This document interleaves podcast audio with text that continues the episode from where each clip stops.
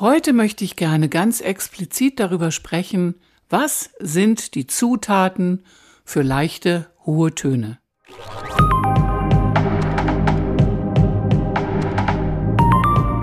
Herzlich willkommen bei meinem Podcast. Ich bin Hilkia Knies, Gesangsmentorin, bekannt für Nervenstärke in der Stimme und Authentizität im Herzen. Ich sage bewusst Zutaten, ich sehe dann immer einen leckeren Kochtopf vor mir, in den ich dann alle möglichen Zutaten, Ingredienzien hineintue. Manche sind wichtig, um was zu füllen, manche sind wichtig für den ganz feinen Geschmack, manche sind wichtig für eher so eine derbe Note, also Zutaten sind einfach was ganz Wichtiges und genau so ist es auch mit unseren hohen Tönen. Da gibt es einfach verschiedene Dinge, die dazugehören. Wir fangen mal an mit dem Körper. Denn hohe Töne, sage ich jetzt mal, also hohe Töne kennzeichnen sich dadurch, dass wir eine ziemlich hohe Spannung in unseren Stimmlippen haben. In diesen kleinen, kleinen, winzigen, wunderbaren Dingern, die in unserem Kehlkopf sind. Das heißt, das braucht eine ziemliche Spannung und damit die gehalten werden kann und damit das nicht auf Dauer ungesund wird, brauchen wir als erstes mal unseren Körper, der das Ganze unterstützt. Das heißt, beim Singen grundsätzlich ist es wichtig und hilft es enorm, wenn wir Körperaufrichtung haben. Das heißt, wenn wir ein Hohlkreuz haben oder wenn wir eher so ein bisschen eingefallen darum hängen, ist beides nicht besonders günstig, weil die Körperhaltung nicht wirklich aufgerichtet ist.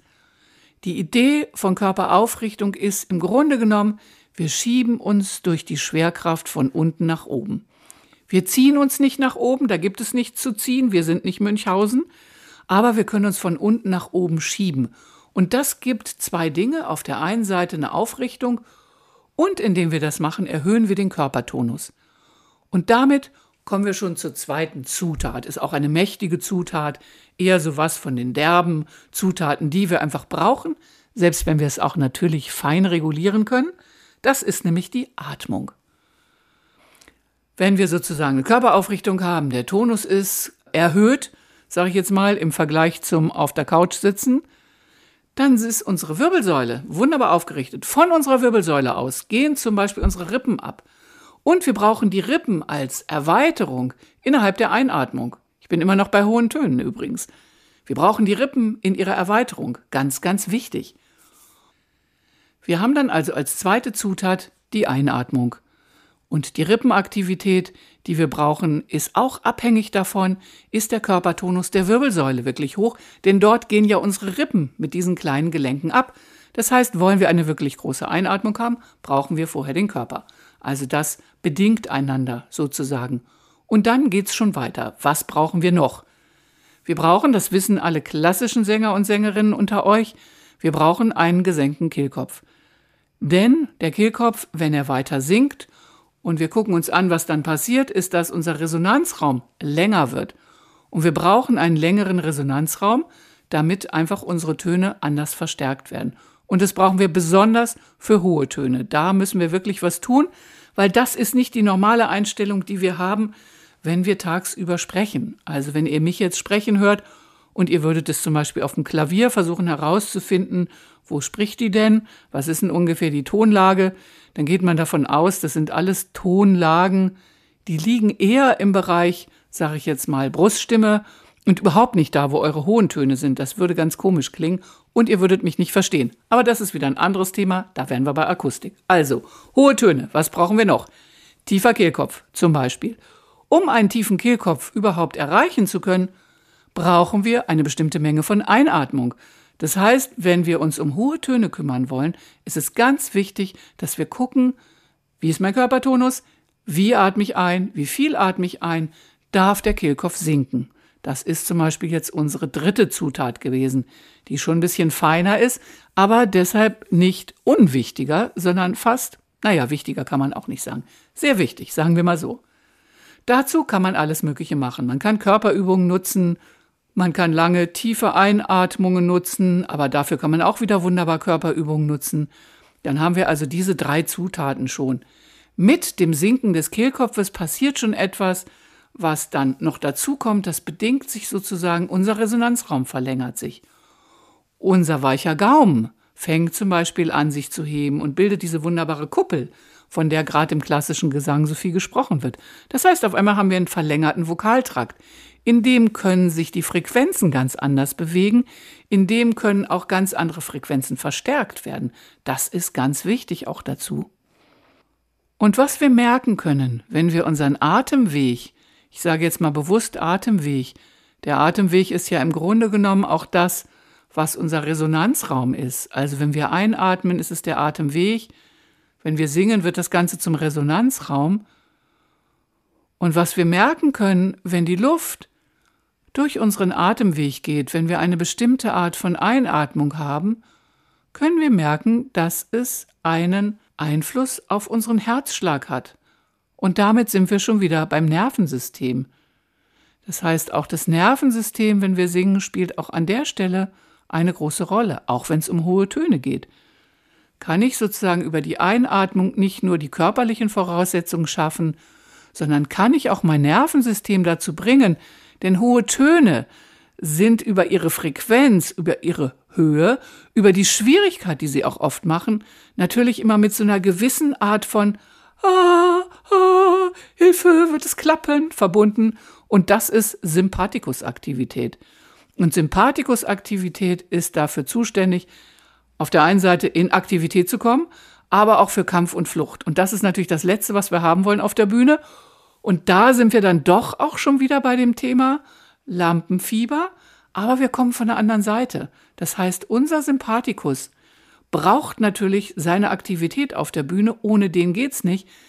Aber wie können wir das hinkriegen, dass wir dann nicht in Panik verfallen oder dass wir in Kampf verfallen, dass wir sozusagen eher die Leute von der Bühne aus anschreien, das ist dann so die Flucht nach vorne, sondern dass wir trotzdem in dieser Ruhe bleiben können.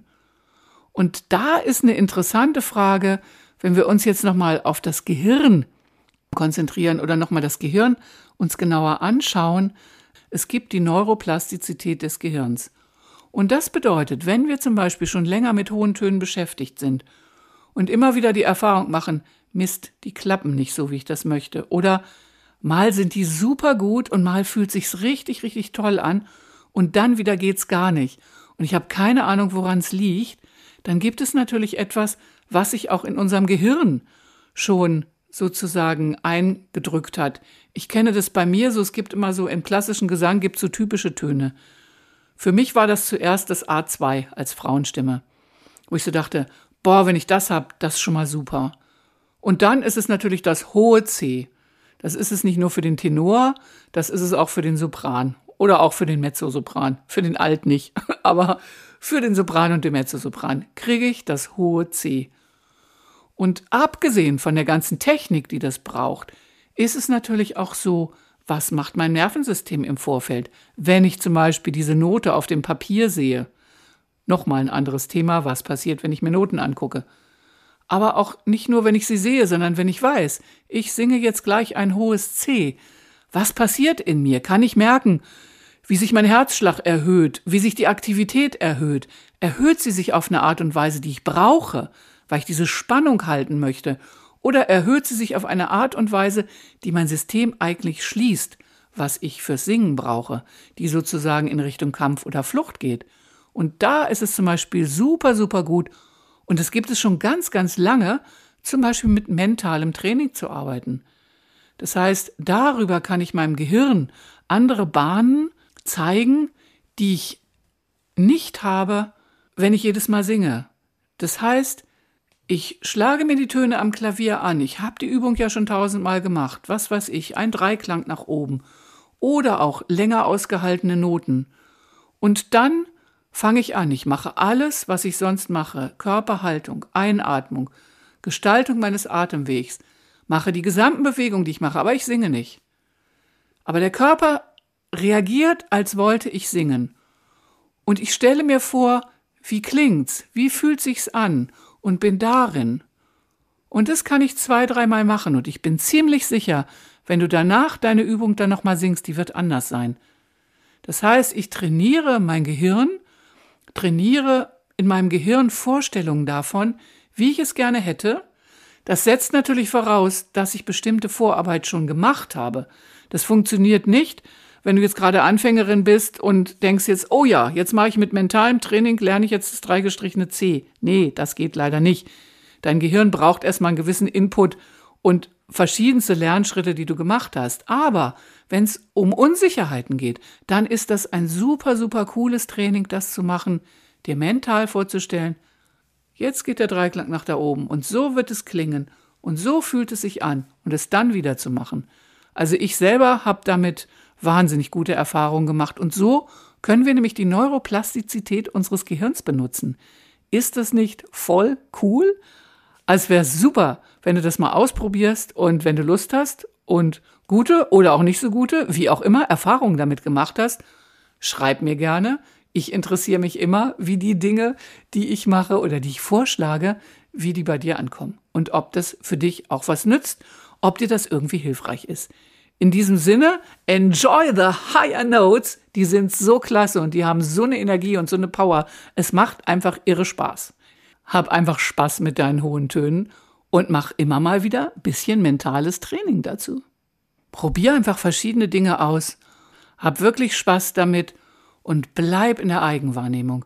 Das ist das Aller, Allerwichtigste.